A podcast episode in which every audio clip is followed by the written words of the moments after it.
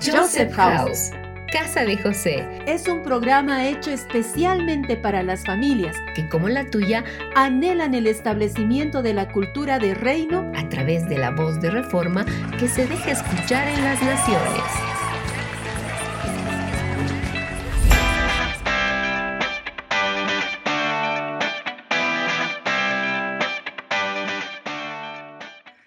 Bienvenidos a todos nuestros oyentes, gracias por su sintonía.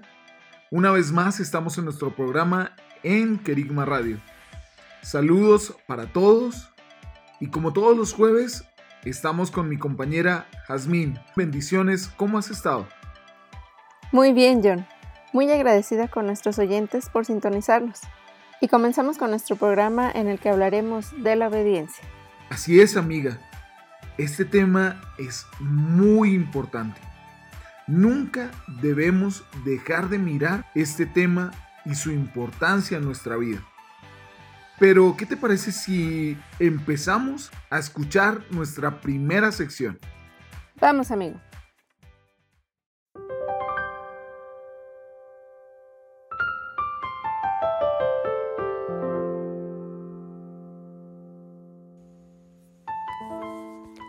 ¿Qué tal, queridos oyentes? Una vez más, acompáñenme a revisar pasajes de la palabra que establecen verdades en nuestro espíritu. Hoy, hablando de un tema central en el reino, la obediencia. La obediencia.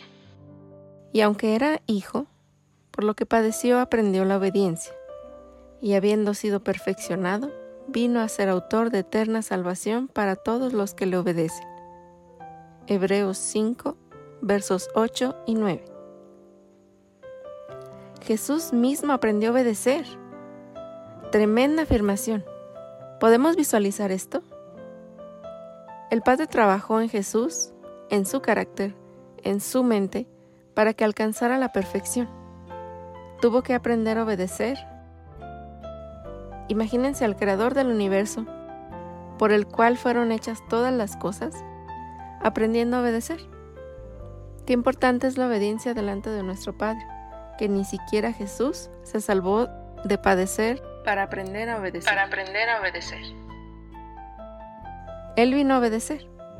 En los Evangelios, el mismo Jesús afirma, porque he descendido del cielo, no para hacer mi voluntad, sino la voluntad del que me envió.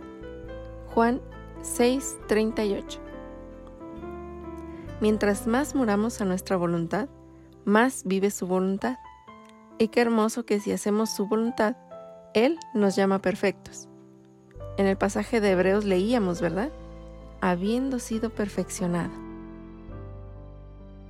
Entonces el concepto de perfección debe cambiar en nosotros, y es nada más y nada menos que hacer su voluntad. Eso es ser perfectos. Y al final del verso podemos ver que dice que Cristo es el autor de eterna salvación para todos los que le obedecen cuán importante es la obediencia a su palabra y a su revelación. Lo podemos graficar así. La salvación llegó a la tierra por medio de la obediencia que Jesucristo tuvo. ¿Y cómo es que tenemos acceso a esa hermosa salvación? Exacto, siendo obedientes. Qué hermoso diseño del Padre tenemos delante. Así que, amados oyentes, esforcémonos en buscar su voluntad día a día porque ¿cómo podemos obedecerle si no sabemos lo que nos pide? Y lo digo así, día a día, porque una cosa es la voluntad perfecta que el Padre tiene para nuestras vidas, y otra, o mejor dicho, complementando la anterior, está la voluntad que el Padre tiene para nosotros todos los días. Y los dejo con esta pregunta. ¿Cuándo fue la última vez que preguntamos por la voluntad del Padre en una situación específica?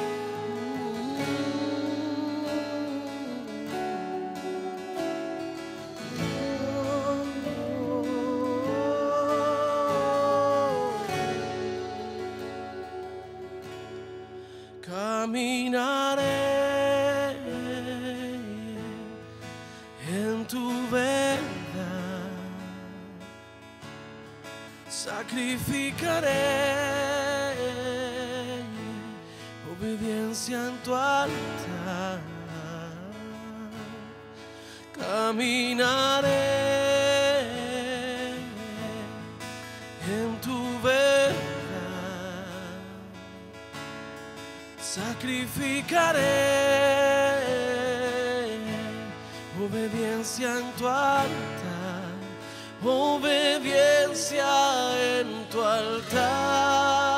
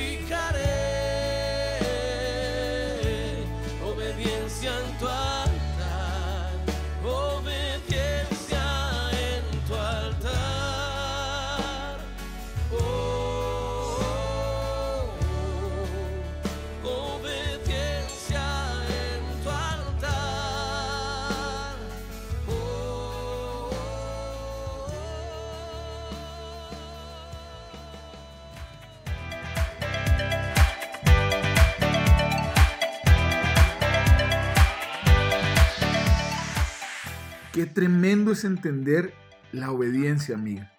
Sin duda es el sello que nos debe caracterizar como hijos de Dios. ¿No lo crees? Claro que sí, amigo. Y así como por medio de la obediencia damos testimonio de quién nos habita, estoy segura de que nuestros jóvenes Joseph House tienen mucho que hablar al respecto. Vamos a escucharlo.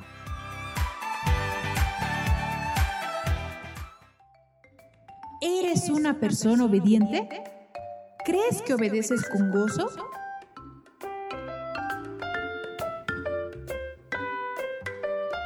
Hola queridos oyentes, yo soy Carla y estamos aquí para escuchar la voz de nuestros estudiantes durante unos minutos. Escuchemos qué nos responden. Hola queridos oyentes, bendiciones. Soy Shiana.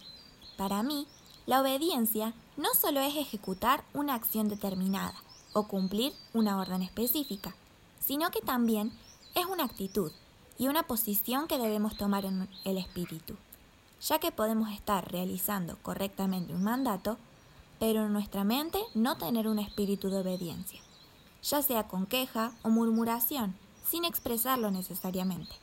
En mi casa, trato de aplicar la obediencia hacia mis padres cumpliendo con las órdenes y peticiones que me mandan, en el tiempo que me lo piden y con un buen espíritu, sin murmuración ni queja en mi interior. Claramente esto no me es fácil, pero con la ayuda del Espíritu en nosotros podemos hacer todo lo que nos propongamos y así manifestar a Cristo en todo tiempo. Bendiciones. Hola queridos oyentes, soy Juan Pablo. ¿Qué es la obediencia para ti? La obediencia es la acción de obedecer, en donde obedecer es acatar, hacer, cumplir eh, una obligación, un, mandato, una orden que nos da una autoridad. En este caso puede ser nuestros padres.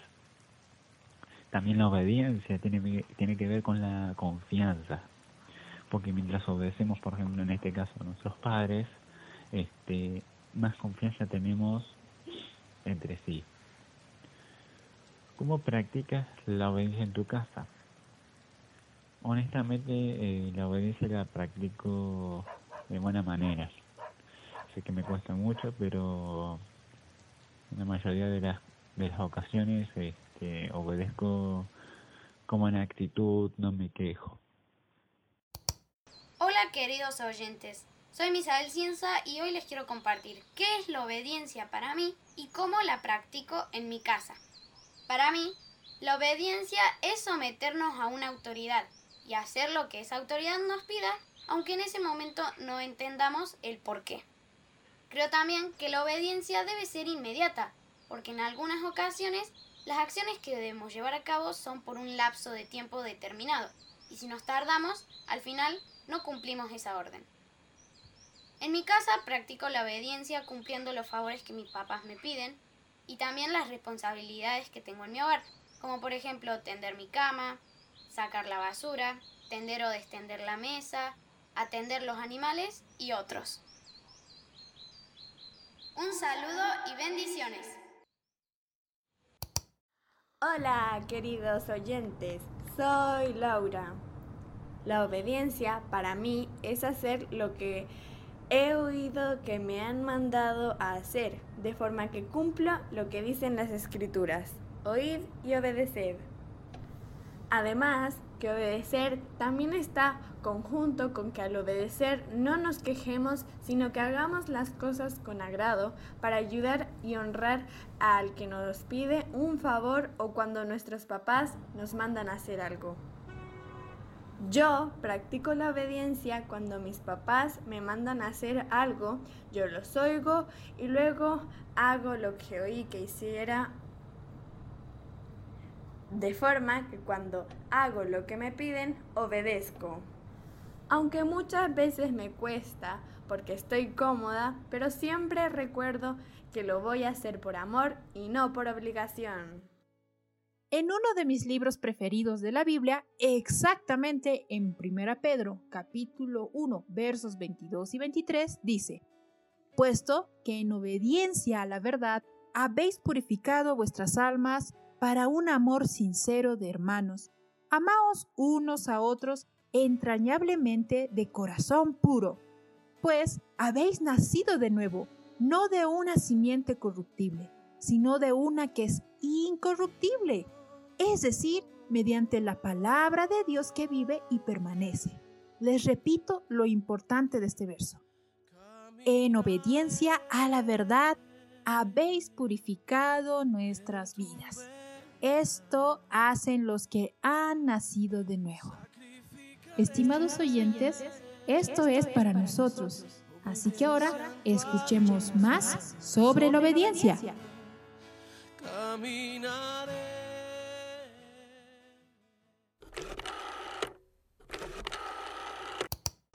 Bendecidos queridos oyentes, mi nombre es José Ángel Pineda Reyes y hoy vamos a hablar sobre la obediencia. ¿Qué es la obediencia? La obediencia es hacer algo cuando me piden, hacerlo de inmediato. Y, más cuando es, son mis autoridades o, bueno, cuando me piden un favor, obedecer siempre y cuando no sea malo. ¿Cómo la practicas en tu casa? Obedeciendo a lo que me pide mi mamá, mis hermanos y mi papá.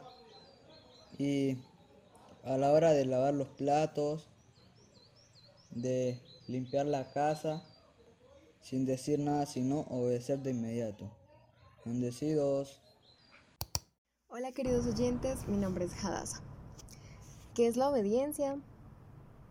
La obediencia tiene que ver con acatar una instrucción o una demanda que proviene de una autoridad como acción previa a esto, es completamente necesario que nosotros escuchemos y pongamos mucha atención a lo que se nos está pidiendo, para así poder ponerlo por obra en el momento indicado y de la manera correcta. ¿Cómo practicas la obediencia en tu casa? Eh, en mi casa me esfuerzo por obedecer. Mm, todavía me cuesta. Mm, muchas veces en tener la actitud correcta o en hacerlo al instante, Pero en este proceso de aprender obediencia, para mí ha sido muy importante entender que las palabras que mis papás me puedan decir o que mis autoridades me, me digan no solamente son órdenes o restricciones, sino que tienen un sentido y un propósito en el que debo confiar y obedecer. Hola a todos, um, voy a explicar eh, qué es para mí la obediencia. Bueno, la obediencia para mí principalmente es seguir las instrucciones al pie de la letra de lo que Dios me manda a hacer, lo que Él me está pidiendo que haga en ese preciso momento, o sea, sin, sin dar vueltas, sin, sin cuestionar, porque eh, sé que Él es, digamos, Él lo sabe todo de mí y Él sabe lo que yo necesito y, lo que viene más adelante.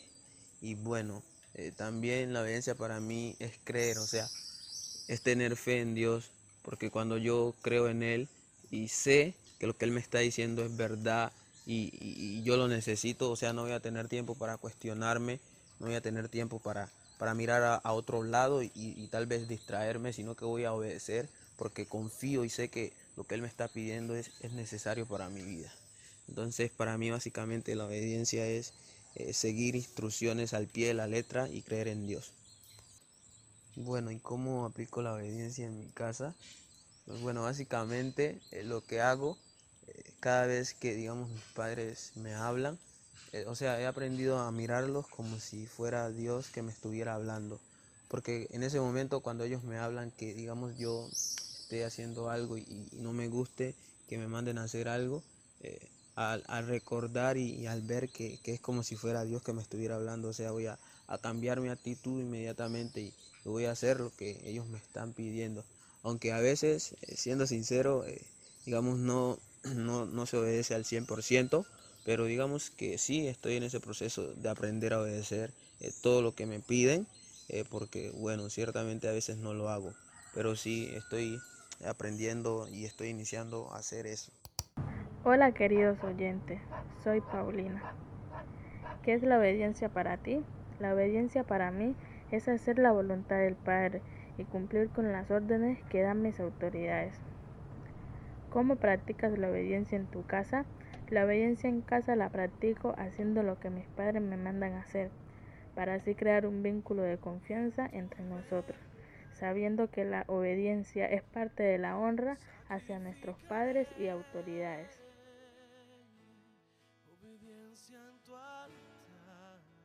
Obedecer es estar atentos, es servir con gozo, es poder escuchar con mucha atención y no tardar en realizar la acción, porque en esto está el buen resultado de ser diligentes. Pero, ¿qué te parece si seguimos atentos a tan preciosas voces? obediencia en tu altar.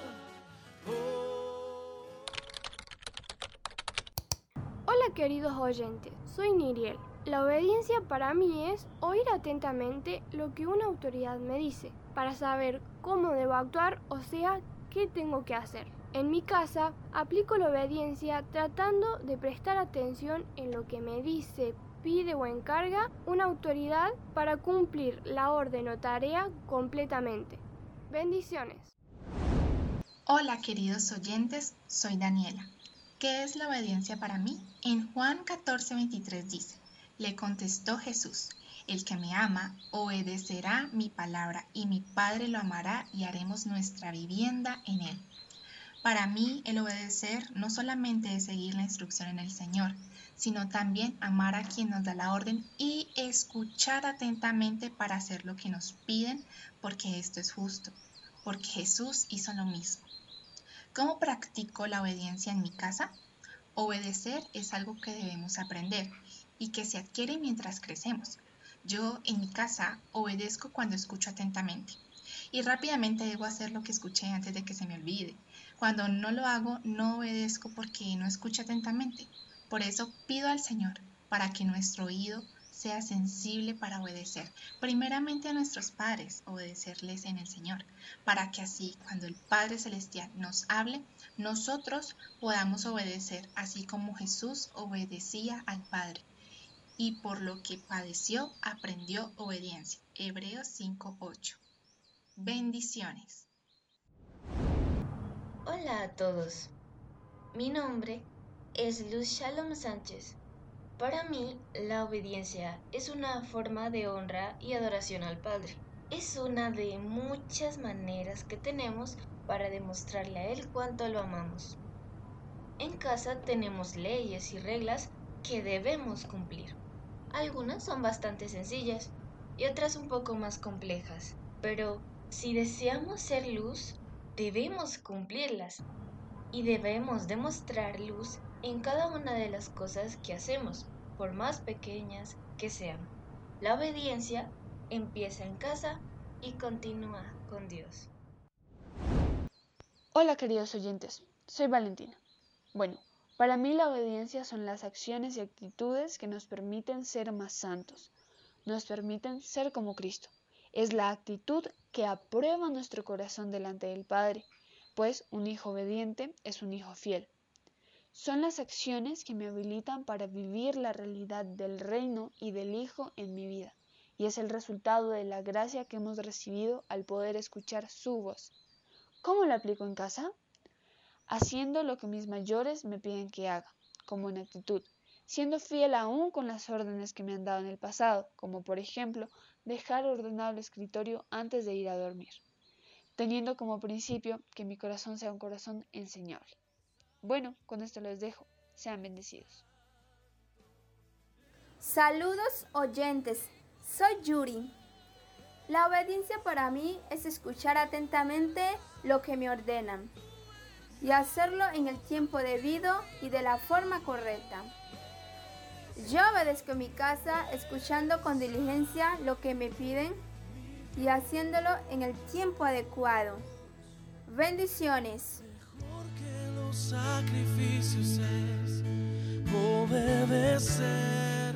Por favor, querido oyente, ponte a meditar un momento cómo Jesús, nuestro Salvador, en todo lo que hizo obedeció. Por ello es digno de que seamos igual a Él. Por lo tanto, debemos obedecer. Sí, cada día obedecer. Quizá nos cueste al principio, pero recuerda, debemos ser fieles en esto como Cristo lo hizo. Gracias por sus palabras, queridos estudiantes. Ahora continuemos con el programa.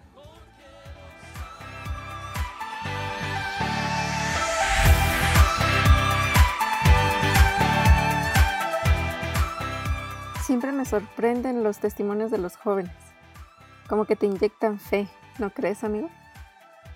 Así es, amiga. Todos tienen tan claro estos fundamentos que no podemos más que glorificar al Padre por tan hermosa obra que está haciendo en sus vidas. Claro. Y para glorificarlo, ¿qué te parece si vamos a una pequeña pausa de adoración y volvemos? Perfecto, amiga. Quiero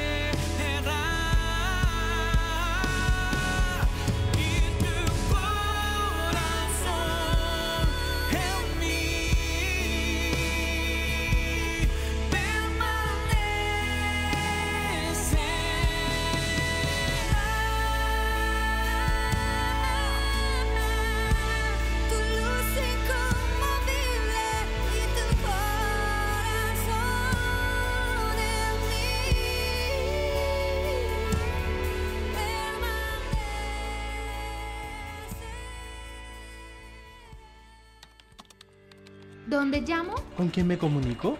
¿Quién me puede atender? ¿Dónde recibo una información clara? Estamos para servirte. Estamos para servirte. Estos son nuestros canales de comunicación. Vía Skype. Joseph House. Vía WhatsApp. Más 59 177 592 320. Vía email. Info arroba josephhouse.com. Y en la web www.josephhouse.com. Muchos países, una cultura hoy.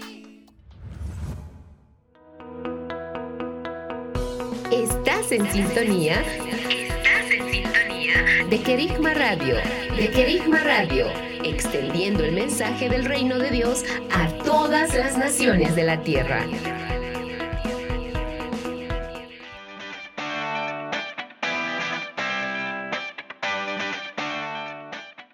Estamos muy agradecidos con el Padre de que te mantengas en sintonía con nosotros y Querigma Radio. Así es. Y en este día estamos hablando de la obediencia en compañía del equipo Joseph House. Pero amiga, ¿qué sigue? Por favor, dime qué más ha preparado para nuestros oyentes en este día. Pues seguimos con una pequeña historia que estoy segura aclarará muchas más cosas. ¿Vamos?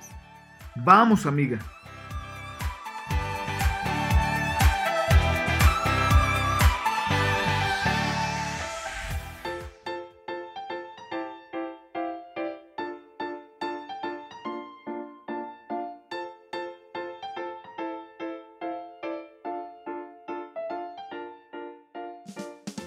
Una mañana muy soleada, estaba el profesor Edward muy contento en el colegio La Luz con todos sus estudiantes de grado noveno, listos para comenzar con su clase.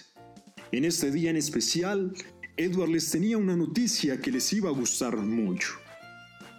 Hola muchachos, presten atención. Hoy tengo un anuncio muy importante que darles. ¿Están listos? Vamos a ir a una excursión a las afueras de Avonlea. ¡Yay! ¡Sí! ¡Qué excelente noticia! Saldremos mañana muy temprano, a las 6 de la mañana. Deben traer sus maletas listas, en ellas dos mudas que puedan embarrar y que probablemente puedan dañar. Un botilito para cargar agua, una gorra, un sleeping, bloqueador, un objeto que sea muy preciado para ustedes. El permiso firmado por sus padres y por supuesto todo el entusiasmo y energía. ¿Quedaron claras las instrucciones? Sí, señor Edward. Edward y todos los muchachos, muy entusiasmados por el viaje, continuaron con sus clases y al terminar el día, fueron muy felices corriendo a sus casas a contarles a sus padres y alistar todo lo que necesitaban para la excursión. Mientras alistaban sus maletas y todo lo que el profesor Edward les había pedido llevar, muchos se preguntaron para qué sería ese objeto preciado que les había pedido. Otros, sin dudarlo, lo echaron y algunos otros ni lo hicieron, pensando que no era importante ni que iban a arriesgar eso que para ellos era tan preciado. Y así, todos fueron a descansar expectantes de volver a despertar para el viaje que iban a emprender. Muy a las seis de la mañana, estaban todos listos esperando el bus para salir y comenzar esta gran aventura. Muchachos, muchachos, todos fórmense rápidamente, aquí en la fila, que el bus ya llegó.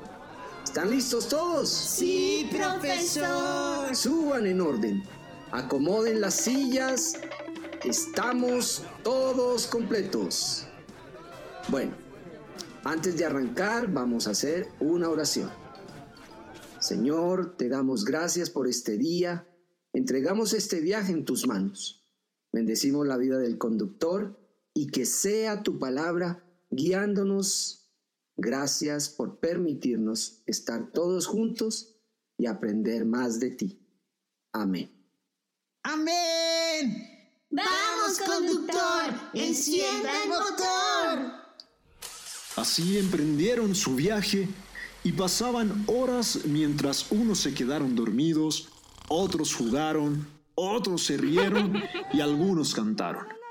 Ya se iban acercando a su punto de destino cuando el profesor les dijo, Silencio, silencio.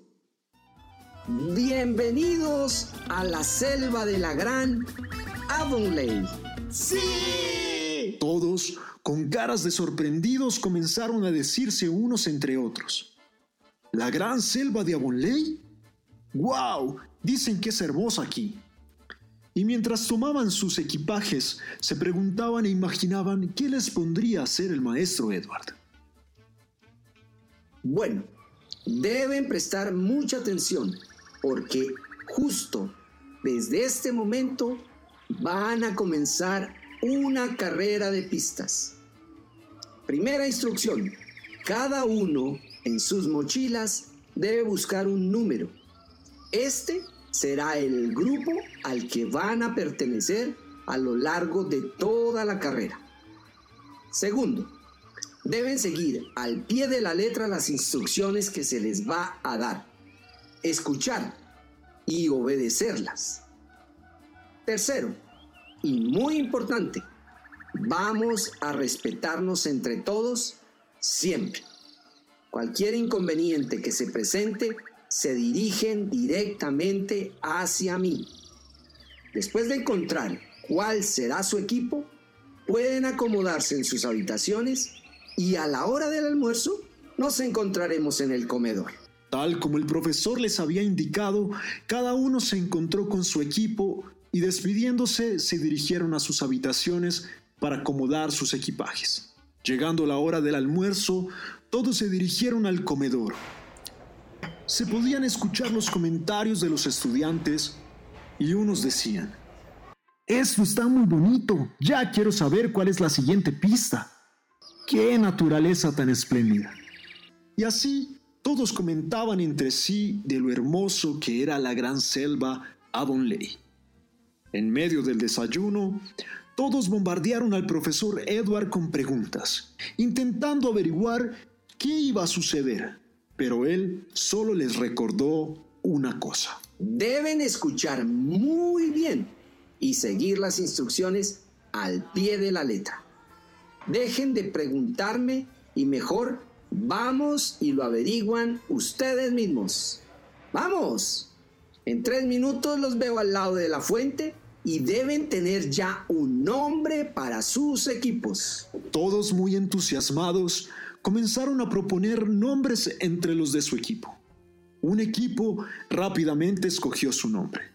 Al otro le costó un poco y al tercero se le complicó demasiado. Pero acabando el tiempo, se tuvieron que dirigir a la fuente. Bueno, ¿están listos para la acción? ¡Sí! Uno de cada equipo va a dar un paso al frente cuando lo llame y me van a decir el nombre del equipo.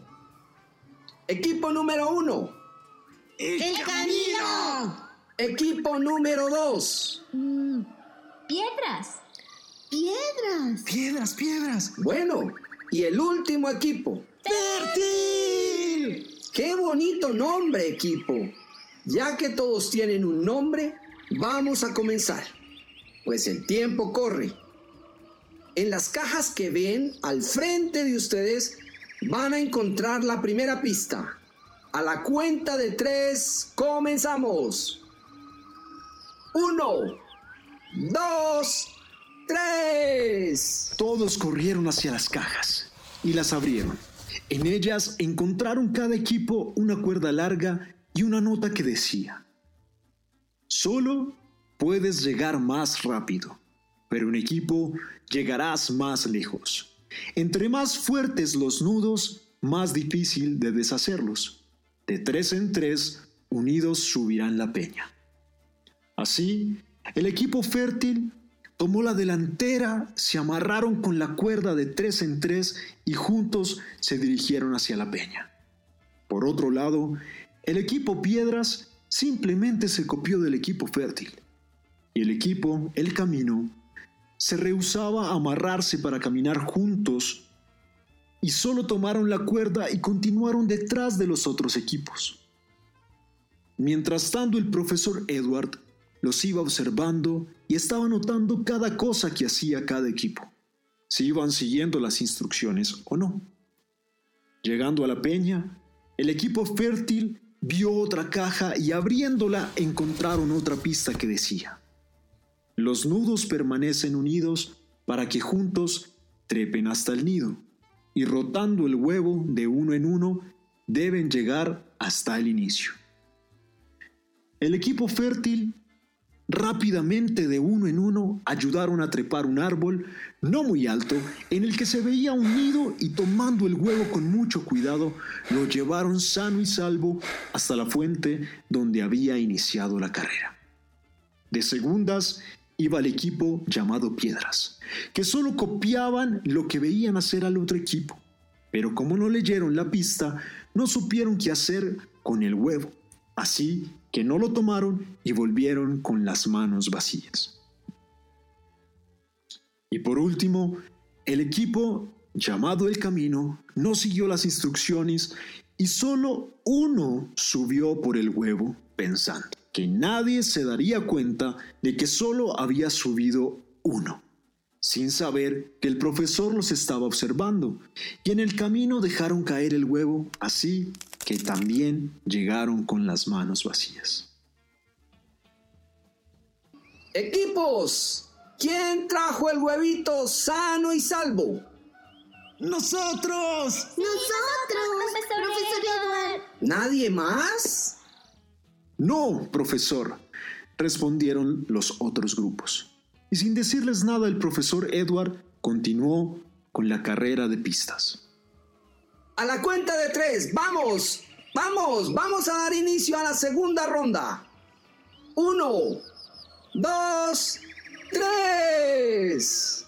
Nuevamente, cada grupo se dirigió a una caja nueva que tenían al frente y abriéndola encontraron unos baldes vacíos y otros más grandes llenos de agua.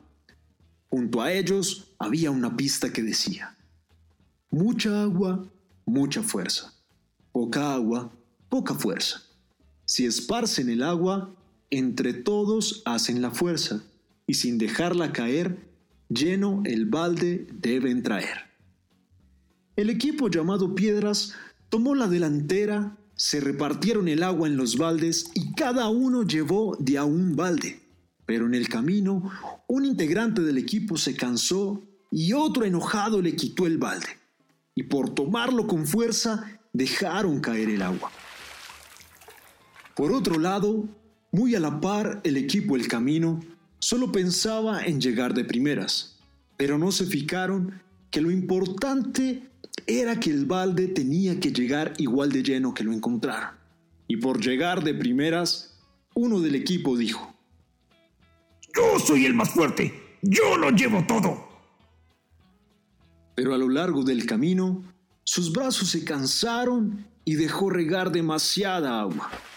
El equipo fértil esta vez se demoró más tiempo en salir, pues se fijaron entre todos que cada uno llevaría la cantidad de agua que podía cargar con tranquilidad y que no se fuera a perder en el camino. Por lo que fue el único equipo que llegando a la meta logró volver a llenar el balde. ¿Quién logró llenar el balde de nuevo? Nosotros, nosotros, profesor Edward. Nuevamente, sin decirles nada, el profesor Edward continuó con la carrera. Bueno, equipos, esta es nuestra última ronda. ¿Están listos? Sí, profesor. Sí, profesor. Sí, profesor.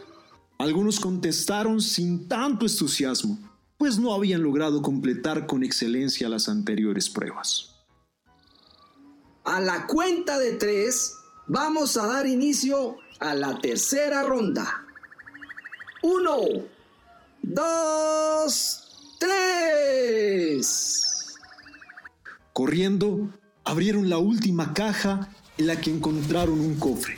Y al abrir el cofre, la pista que decía, tus tesoros en mí debes guardar, y bajo tierra enterrar, y allí seguros van a estar. Cuando algo pierdes, algo habrás de ganar, y cuando me entierras, otra pista vas a encontrar.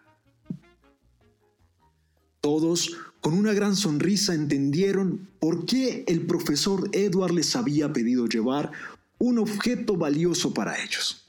Mirándose unos a otros, corrieron a buscar sus tesoros para echarlos en el gran cofre. Pero algunos del equipo del camino, con cara de tristes, solo quedaron sentados, pues no habían traído nada. Todos los equipos, prácticamente al mismo tiempo, llenaron los cofres con sus objetos valiosos y donde había una flecha en el suelo, los comenzaron a enterrar. Estaba muy caliente el clima y muchos insectos alborotados, pero ellos estaban tan felices que solo querían saber qué era lo que seguía. Escarbaron hasta que se encontraron con otra caja. Enterraron el cofre y sacando la caja la abrieron. En ella encontraron vendas y una pista que decía, en la noche nadie ve y solo la luz nos puede guiar para que a la meta podamos llegar. Los obstáculos en el camino tienen que superar y juntos vencerán. Sin mirar atrás, la luz te guiará y un tesoro ganarás. Llenos de nervios, cada grupo escogió al que los guiaría y tomando de las manos se adelantaron a la selva. Los que veían se miraron unos a otros con incertidumbre y respirando profundo comenzaron a guiar a sus equipos a pasar cada uno de los obstáculos. Todos tuvieron muchas dificultades y en medio de ellas el equipo El Camino perdió la paciencia por la que muchos se quitaron las vendas. A medida que pasaban los obstáculos, se fueron encontrando con grandes insectos, monos y aves. Tuvieron que pasar por barro, agua y muchas piedras subir y bajar, montañas, cuerdas. Pero lo más difícil fue dejar sus objetos valiosos atrás sin saber qué pasaría con ellos, aunque a algunos ya se les había olvidado. El equipo llamado Piedras comenzó muy bien, pero a medida de las dificultades, más el calor, se saltaron un par de obstáculos y aunque el equipo fértil tardó más, lograron pasar todas las pruebas. Muy agotados, llegaron a la meta en la que el profesor Edward los esperaba con una gran sonrisa. ¡Felicitaciones! Han completado la carrera. Un aplauso para todos. Llegó la hora de que sepan que aunque ustedes no me veían, yo estaba siempre observándolos y tomando nota de si seguían o no las instrucciones. Oh, no. Sí, sí, logré camuflarme muy bien entre las plantas. y pude notar que no todos siguieron las instrucciones. Y sí, sí, ya sé que me van a preguntar qué va a pasar con sus objetos preciados. Tranquilos, ya les voy a decir. Pero primero quiero preguntarles si recuerdan qué decía la última pista. Sí, sí, Decía que si seguimos la luz, un tesoro íbamos a ganar. Correcto. En este caso, la luz era la voz del que los dirigía. Y el tesoro que hoy se llevan a sus casas es el obedecer.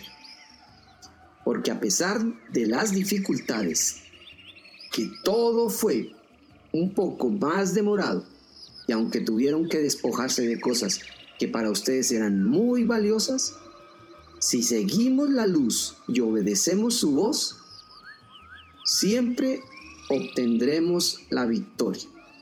Mas para aquellos que no lo hacen, pierden este gran tesoro y por lo general viven en derrota. Tranquilos, no me miren con esas caras, que en un rato tendrán sus objetos valiosos de nuevo en sus manos. Pero muchas veces a lo largo de nuestro caminar vamos a tener que perder cosas que son valiosas para nosotros para ganar otras que son aún más valiosas y eternas, como hoy, que se llevan el tesoro de la obediencia. Bueno, esto ha sido todo chicos. Espero que lo hayan disfrutado y que hayan aprendido mucho. Vayan a darse un baño y nos encontramos en un rato para cenar. Todos fueron a darse un baño. Y con mucha hambre se encontraron para cenar mientras hablaban. Reflexionaban y se reían de todas las experiencias que tuvieron. Luego, cada uno se fue a descansar y a pensar en todo lo que había sucedido. Volvió a amanecer y todos muy felices y llenos de historias por contar, regresaron a sus casas a contarle a sus papás todas esas experiencias que tuvieron aquel día.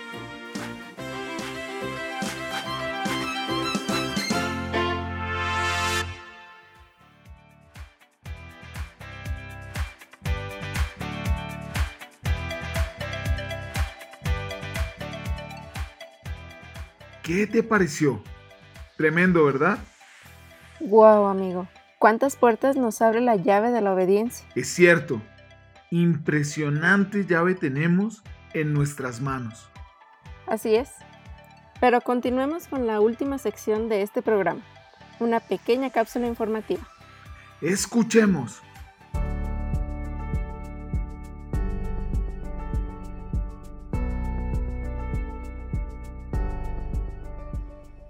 1944, mientras el ejército japonés estaba operando en la isla filipina de Lubang, el comandante general asignado, refiriéndose a un grupo de soldados de tropas especiales que se quedaría en la isla, les ordenó a mantenerse en su puesto aun cuando la unidad fuese destruida.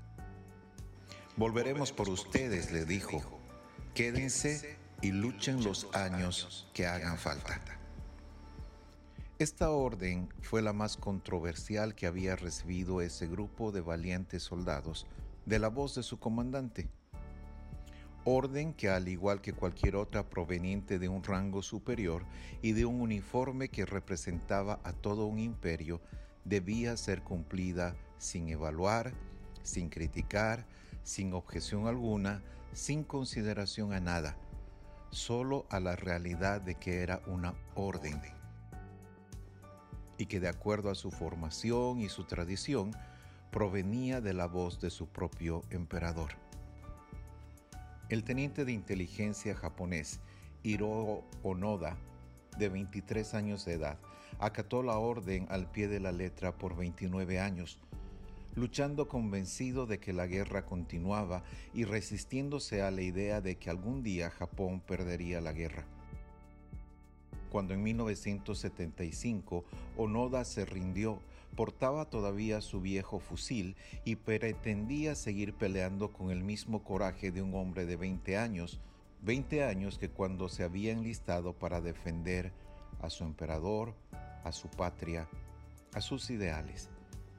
Había ya cumplido 52 años y él continuaba oculto en los bosques de la isla ignoraba completamente que la guerra había terminado. Al momento de su captura declaró, no me entregué antes porque no había recibido la orden de hacerlo. Aquel obediente oficial que solo se rindió cuando en marzo del 75 tuvo que ir a ordenárselo el que había sido su comandante. Hiro Onoda explicó así su heroica permanencia en la isla filipina. Yo era un oficial y recibí una orden. Hubiera sido vergonzoso desobedecerla. La orden directa que recibí quedó en mi memoria durante todo este tiempo de guerra. Hacer todo lo posible para impedir su caída en manos del enemigo y bajo ninguna circunstancia rendirse y mucho menos quitarse la vida. Tras concluir su tan dilatado servicio castrense, el gobierno le abonó como era plausible los 29 años de haberes que había devengado y le distinguió entonces con justos honores. Esta puede ser una historia más acerca de acatar órdenes militares en tiempos de guerra. Sin embargo, olvidamos por completo la cultura de donde proviene esta historia. La cultura japonesa es muy especial a la hora de demostrar obediencia, no porque sea solo una muestra de respeto, sino que para ellos la obediencia tiene más que ver con el honor. La respuesta a una orden, la acción, la obediencia son los factores que determinan el honor de una persona. Cuando esta orden además está relacionada con un uniforme militar, el honor se convierte en honra a quien ese uniforme representa, en este caso al emperador, al Señor de sus vidas.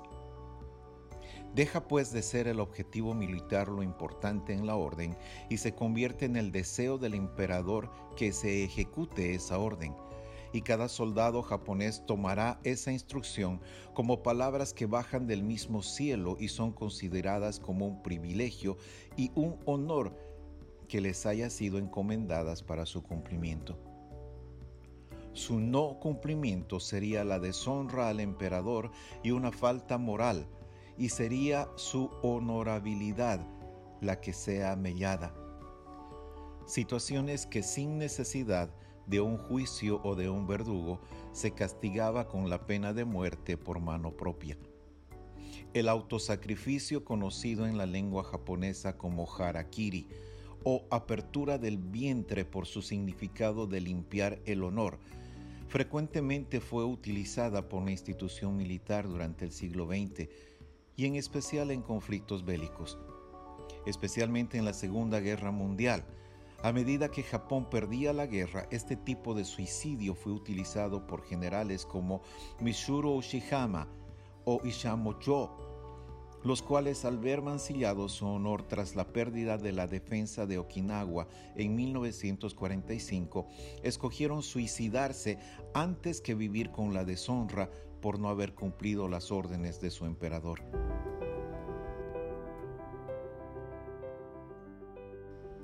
Jesús viene al mundo como encargado de cumplir una misión en nombre del Padre, no para hacer su voluntad, sino la voluntad de aquel que lo envió.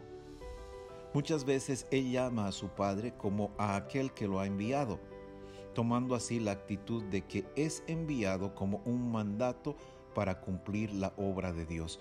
Toda la vida de Jesús, todo su actuar dependen entonces de esta voluntad del Padre. La actitud de Jesús frente a la ley judía fue muy interesante. En general, él se sometió y obedeció.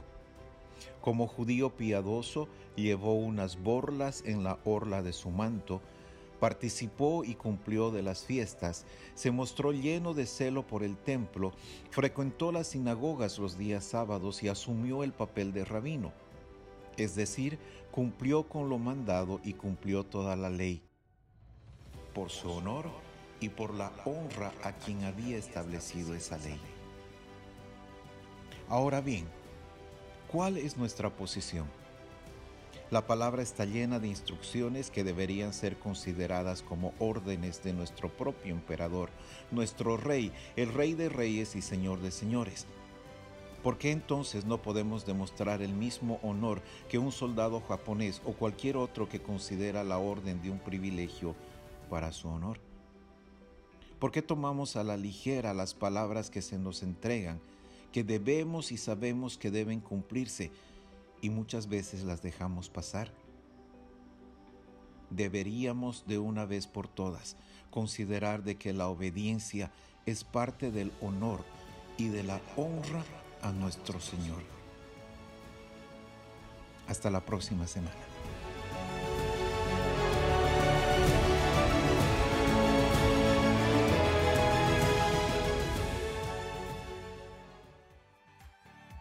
Damos gracias al Padre por permitirnos establecer esta verdad, la obediencia como fundamento del reino. Y hablamos esta verdad para que sea establecida también en las vidas de todos nuestros oyentes. Bueno, queridos oyentes, es momento de despedirnos. Por nuestra parte, ha sido todo en el programa de hoy. Los esperamos la próxima ocasión para darle honra y gloria a nuestro Padre. Sean bendecidos y recuerden, estamos transformando el mundo.